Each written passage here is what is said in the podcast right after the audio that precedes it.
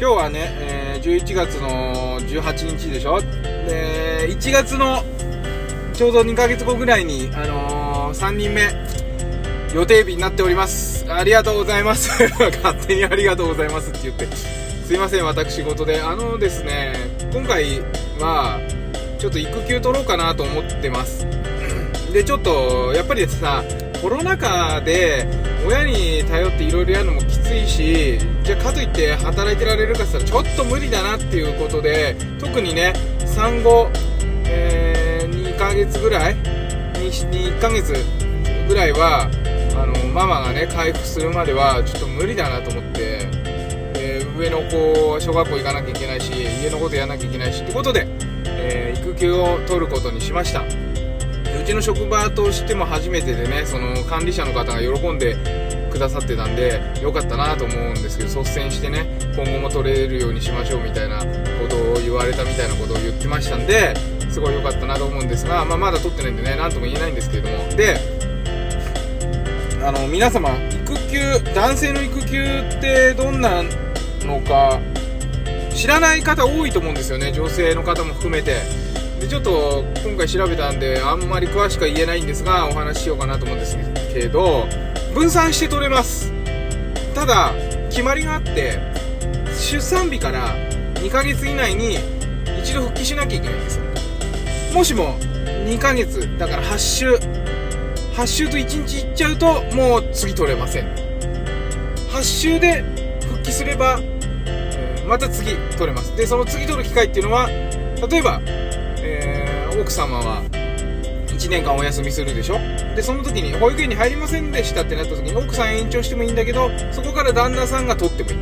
あとは別にそういうことがなくても奥さんが復帰する例えば1ヶ月前はまた休んで2人で、えー、育児に専念してもいいと。いうような感じで2回男性は取れるんですよ。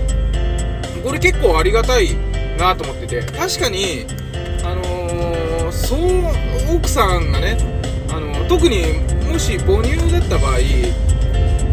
あの子供に対してはそこまで手伝えることはないかなって思うんですけどまあでもねあの夜ね寝れなくなっちゃったりするんでもう夜も昼もぶっ通しでおっぱいおっぱいになっちゃうじゃないですか。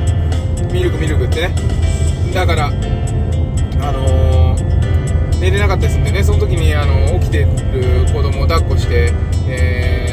さんの方が寝るとかっていうことができたりとかするんで、まあそれ全然違うんですけど、まあでも、とはいえ、えっ、ー、と、いろいろね、お金の経済的な面もあったりとかもして、こんなずっと休めねえよと。いくら保証が出てもね、とか、いろいろな、えー、それぞれ家庭によってご事情があるということで、そこの2回取れるっていうのをね、上手に使うと、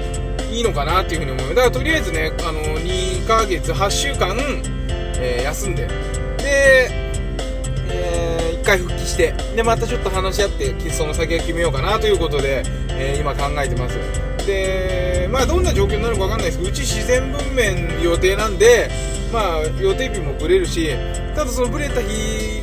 から、えー、4週8週取れるっていうことで、えー、職場にとってはねあのいきなり予定日は何日って決めててもそれよりも早くなっちゃったり遅くなっちゃったりとかしてちょっとなかなか難しいかもしれないんですけどそのご迷惑かけちゃうかもしれないんですけどでもねその制度なんで権利はちゃんと使っていいんだよっていう風に言っていただいてですね。いやーよしじゃあちょっと今回は目標があります、えー、多分うちは母乳なんでそこは変われないとどうしても変われないじゃないですか。出ないんでねいくら絞っても。だからそれ以外あのー、いろいろ頑張ってやって懐かせるっていうのを、え、目標にしたいと思います。あのー子育てされた方で母乳の子育てをされた方だったらよくわかると思うんですけどなかなか旦那さんに懐かない。まあそれはでも昼間いなかったり夜いたってどうせ寝ちゃうしっていうことでそんなに面倒見ないからじゃないかなと思ってて。だから母乳以外は全部できると。いうことで、えー、そんなねエピソードも今後はお話できたらえいいなと思いますのでまだね来年なのであのその話はまた あの時折ねしていきたいかなと思うんですが今のとこ。ろ、あの生まれたらですねそんな話ばっかりになってしまうのでもしよろしければ フォローいただいてですねあのー、聞いていただけると嬉しいなというふうに思います。まああのー、これからねあの来年確か10月にあのー、また改定があって今度3回取れるようになるとかいう話もあるんでね結構いろいろまた変わってきますので、えー、もしお子さんが生まれるっていう方はですねあの旦那さんもそういった、え法律等々をね調べてもらって、え楽しい、え生活をね送れるようにしていただけたらいいのかなというふうに思います。はい。ということで、今日も一日健やかにお過ごしください。バモくん子育てパパのトークトークエッセイでした。バイバイ。